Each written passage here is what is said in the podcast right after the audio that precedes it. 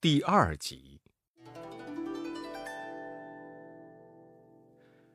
上册说到，美猴王出世后，为了修炼长生不老之术，拜在菩提祖师门下，学了一身好本领。回到花果山水帘洞后，美猴王每天带着猴子猴孙们习武练艺。这一天，猴子们正在操练。美猴王看得兴起，跳进武场，舞起一柄大环刀。顿时，只见银光闪闪，流星飞舞，猴兵们都鼓掌叫好。忽然，咔嚓一声，大环刀断成两截儿。美猴王大感扫兴，老猴们走上前说：“哎呀，大王是先生。”普通兵器不堪用，我们这铁板桥下水通东海龙宫，大王何不找那东海龙王去要件兵器呀？美猴王听了，高兴地说：“嗯，等我去看看。”于是跳到桥头，使一个避水法，噗的一声，钻进水里，直奔东海龙宫。东海龙王敖广听到巡海夜叉传报，急忙带着龙子龙孙下兵蟹将出宫迎接。美猴王与他寒暄一番，说道：“嗯，我自修仙之后，教演儿孙守护山洞，可惜一直没有见兵器，所以今日特来向老邻居求一件。”龙王不好推辞。就叫霸于大卫和善于力士抬出一杆三千六百斤的九股叉来。美猴王耍了一下，嫌太轻。龙王又让边鱼提督和鲤鱼总兵抬出一柄七千二百斤重的画杆方天戟。美猴王拿过来舞了两下，插在地上，还是喊太轻太轻。老龙王胆战心惊地说：“哎呀，哎，上仙，我宫里只有这根戟重，再没有什么兵器了。”美猴王不信，旁边的龟丞相悄悄地对龙王说道：“哎呀，大王，这猴头看起来非同小可。我们这东海龙宫中有一块神针铁。”这几天霞光艳艳，锐气腾腾，难道是因为他？龙王听了，点点头，将美猴王带到大海中间，指着一处金光万道的地方说：“哎哎，那是定海真铁，你要是拿得动，就送给你。”美猴王一听，飞身奔向神针铁。这定海神针铁有一斗来粗，两丈多长。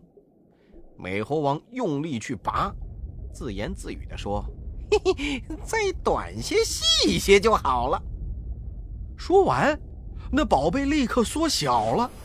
美猴王大喜，奋力把它拔出来。龙宫顿时地动山摇。吓得众人魂飞魄散，东躲西藏。美猴王得了宝贝，十分欢喜。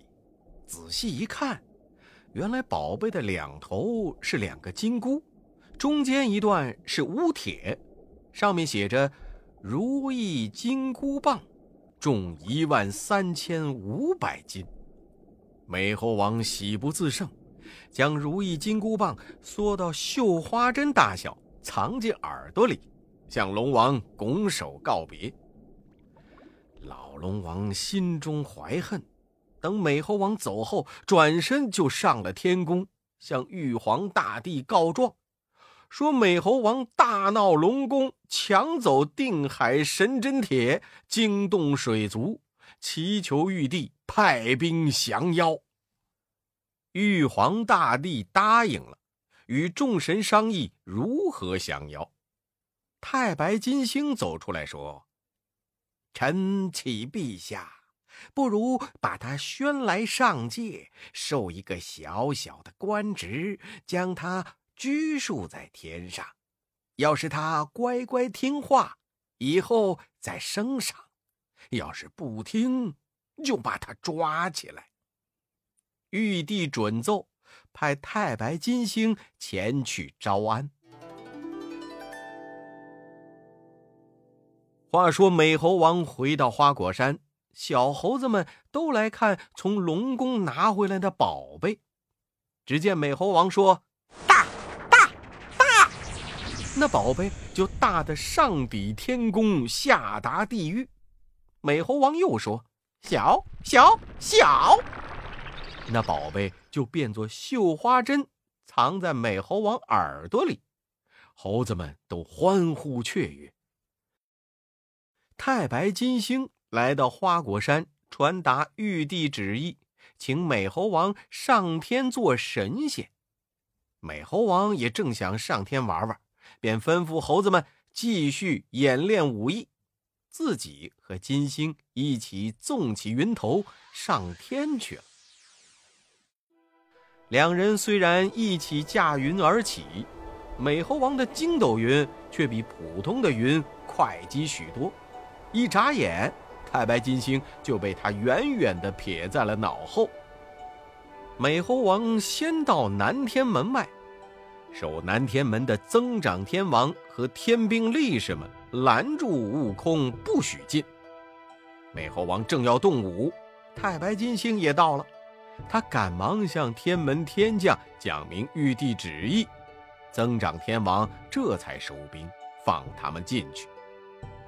太白金星领着美猴王上了凌霄殿，美猴王挺立在旁，也不行礼。仙官们都大惊失色地说：“哎呀，这野猴子太无礼了！”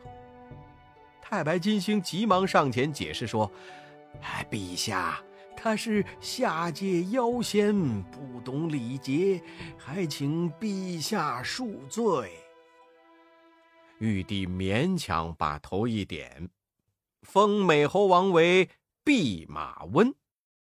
美猴王不知道弼马温是什么官，欢欢喜喜的穿着官服告别太白金星，上任去了。美猴王走后，玉帝叫来马天君，命令他对美猴王严加监管。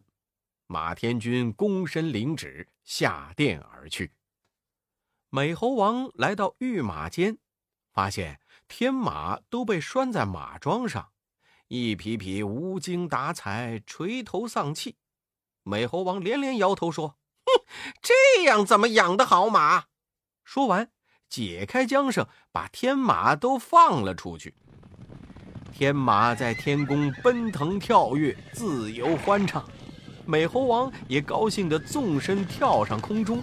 变成一朵乌云，下起雨来，给天马洗澡。不久，天马个个被养得肉膘肥满，与之前大不相同。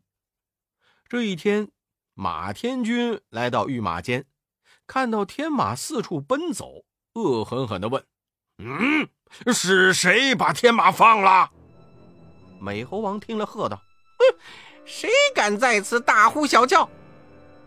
天马君说：“我是玉帝派来专门管你这放马小官的。”美猴王听了大怒：“哼！我在花果山称王称祖，竟然轰我来做养马小官！”说完，脱下官袍纱帽，丢给马天君就走。美猴王越想越气，从耳中取出金箍棒来。变作碗口粗细，砸了御马监，一路打出南天门，回花果山去了。第二天，玉帝上朝，听说美猴王嫌官小，反下天宫去了，便立刻传旨，封托塔天王李靖为降魔大元帅，哪吒三太子为三坛海会大神，率领天兵天将。下界擒拿妖猴。李天王和哪吒径自回到本宫，点起三军，率众头目霎时出了南天门，来到花果山。只见花果山上一面大旗在风中猎猎飘扬，上书“齐天大圣”四个大字。李天王安了营寨，先叫巨灵神前去挑战。巨灵神得令，抡着两柄大铁锤，来到水帘洞外叫骂。美猴王大怒道：“泼毛神，少弄长舌！你看我这旌旗上的字号，若是玉帝老儿按此字号给我升官，我就不动刀兵；若是不依，就打上凌霄宝殿。”巨灵神冷笑一声，抡锤便打。美猴王举起铁棒，一棒打得巨灵神虎口震裂，丧了威风。巨灵神暴跳如雷，却完全不是美猴王的对手。美猴王竖起金箍棒，顺手一推，把巨灵神压倒在地，动弹不得。众小猴跳到他身上，乱抓乱挠。李天王见巨灵神败阵，不由大怒，再派哪吒上阵。美猴王笑道：“嘿嘿嘿，小太子。”你奶牙还没退干净，怎敢来打我？快回去，让玉帝封我做齐天大圣。哪吒说道：“你这妖猴有多大能耐，敢称此名号？吃我一枪！”两个人斗得地动山摇，哪吒大喝一声：“变！”化作三头六臂，手持六件兵器，恶狠狠地扑面打来。美猴王见了，心里一惊，忙从身上拔下三根毫毛，化作三个猴王与那哪吒厮杀，自己的真身却坐在云端观战。哪吒发现上当，愤怒不已，抛出风火轮，风火轮放出熊熊烈火，火随风势，把三个假悟空烧得无影无踪。哪吒不禁。哈哈大笑，美猴王施展法术，变成一只风火轮，向哪吒飞去。哪吒不知是假，猛地一脚踩上去，烫得连声喊疼。哪吒一瘸一拐地逃回去。李天王大惊失色，急忙收兵，带着三太子回天庭搬救兵去了。美猴王和猴子们仰天哈哈大笑。李天王与三太子领着众将到了凌霄宝殿，玉皇大帝正在观赏歌舞。只见凤凰仙女在彩云中翩翩起舞，仙乐声声，曼妙悠扬。李天王上前奏道：“臣等奉旨下界降妖。”不想那妖猴神通广大，臣等不能取胜，望万岁增兵天将，前往剿除。玉帝正要增派人马，太白金星又站出来说：“啊，陛下，那妖猴不懂官位大小，不如就给他个齐天大圣的虚名头，不给他事儿管，不给他俸禄。”养在天庭，好好管教，也好让天地间得个清净。玉帝准奏，于是太白金星又来到花果山，猴兵猴将把他抓住，高高抬起，飞快地奔向美猴王，喊道：“大王，大王，我们捉来一个奸细！”太白金星见到美猴王，连忙挣扎着站起来说。哎呀，大圣，您之前嫌官小，不愿在御马监当差，玉帝已经知道了。老汉我冒着被怪罪的危险，替您向玉帝求情。如今玉帝已经答应封您做齐天大圣了，派我来请您去呢。美猴王哼了一声说。哼，俺本来就是齐天大圣，谁要他封？俺这里逍遥自在，比天宫好多了，不去不去。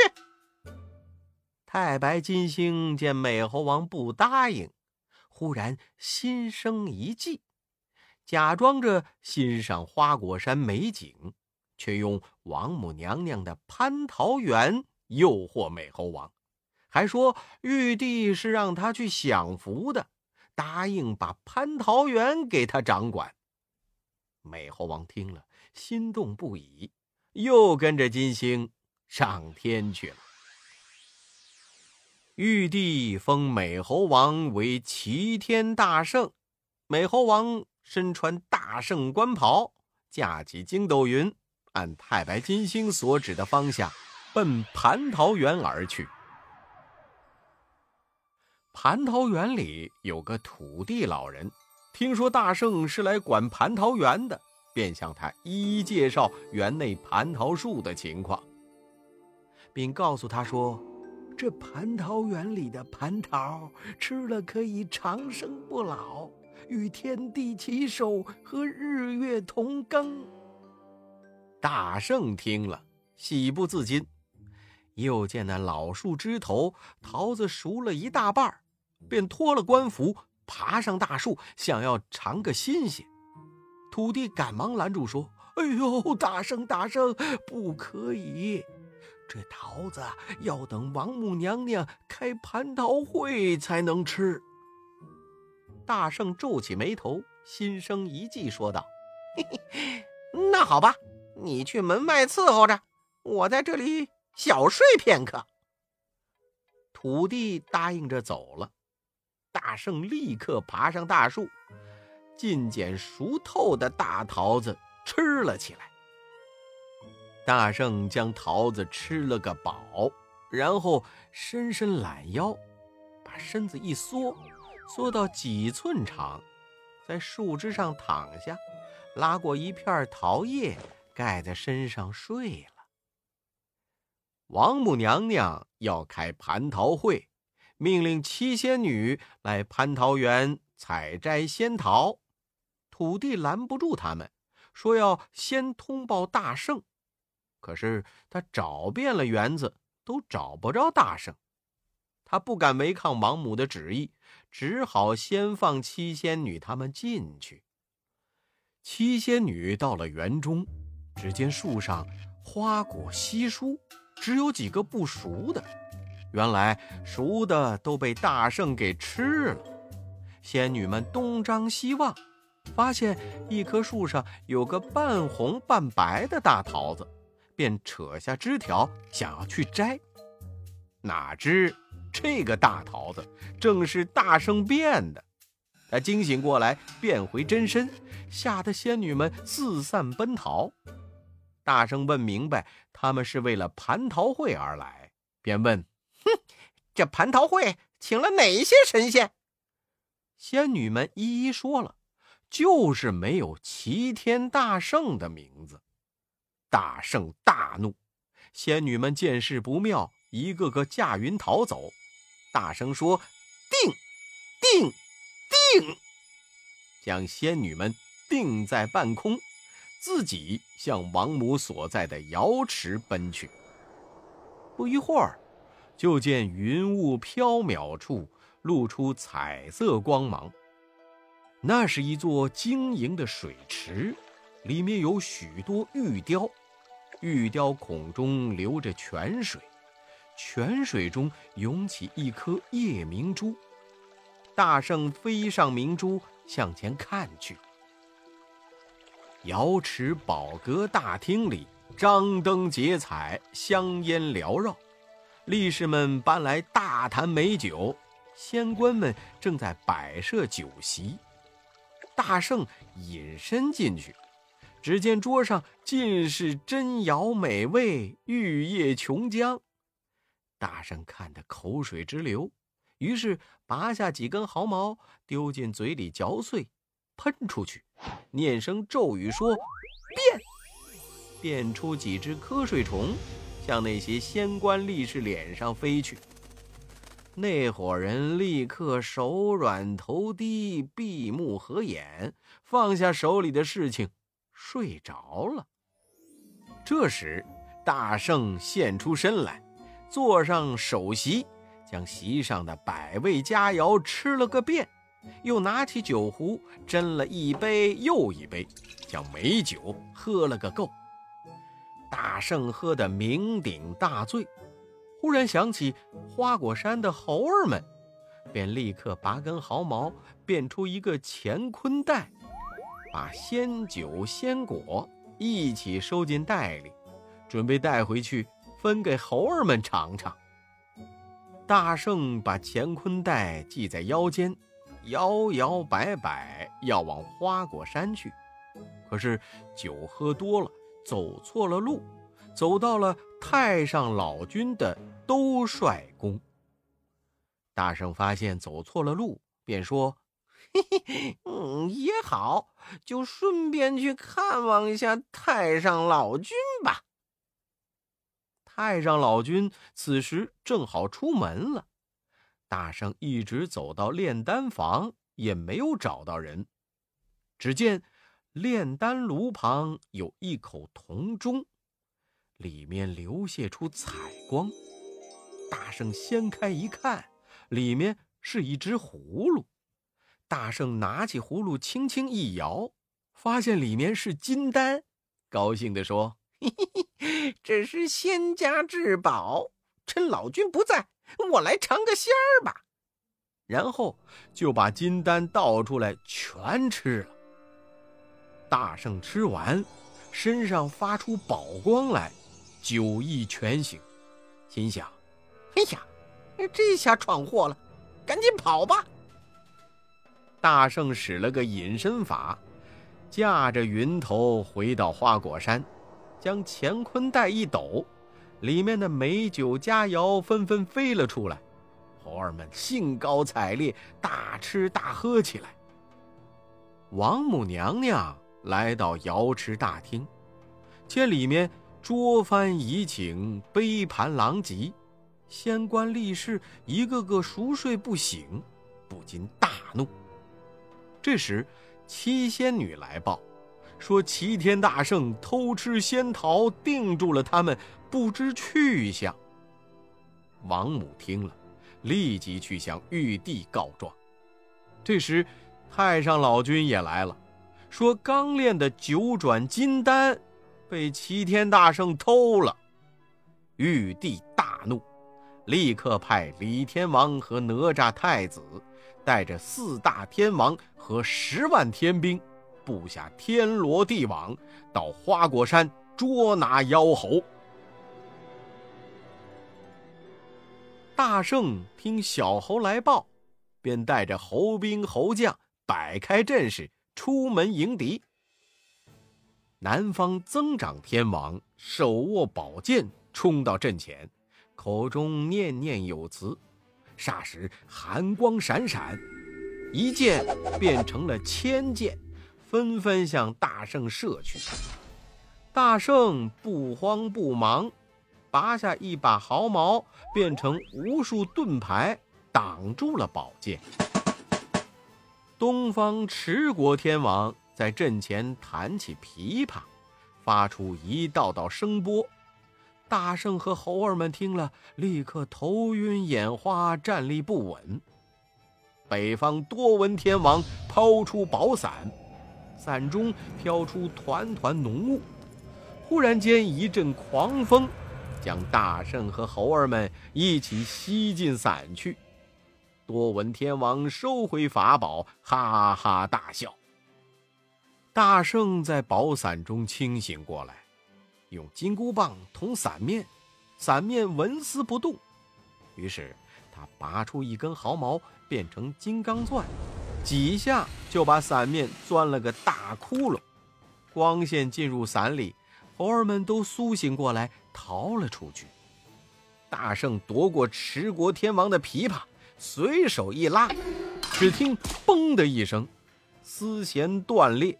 持国天王惊慌失措，和多闻天王一起逃走了。西方广目天王见状，连忙放出毒蛇，那蛇头顶明珠，闪寒光，口喷毒雾，凶猛异常。大圣与毒蛇斗了几个回合，趁蛇不备，夺下他头顶上的明珠，毒蛇立刻躺下死了。二郎神见四大天王全都被打败了，怒吼一声，带领哮天犬冲上来了，与大圣刀棒相碰的拼杀起来。天兵天将趁机向花果山冲去。猴子们埋伏在水帘洞边，等天兵走近了，便引着瀑布像水龙一般射向天兵。天兵后退，又被猴子们用藤蔓绊住，纷纷从空中坠下。天兵天将重整队伍，他们再次扑向猴子们，用箭射，用火攻，猴子们敌不过，边战边退。有的跳入山涧，有的躲进石缝里。大圣见状，无心恋战，想要脱身去保护猴子猴孙们。二郎神紧追不放，大圣便变成麻雀逃走。二郎神随即化身为一只雀鹰，直扑麻雀。大圣见了，赶忙翻身跳进山涧中。变成一条小鱼游走，二郎神立刻变成一只白鹭鸶，伸嘴去啄大圣。大圣顺水滚下山崖，伏在地上，眼睛变窗棂，嘴巴变庙门，化作了一座土地庙。只有尾巴不好变，就竖在后面，变作一根旗杆。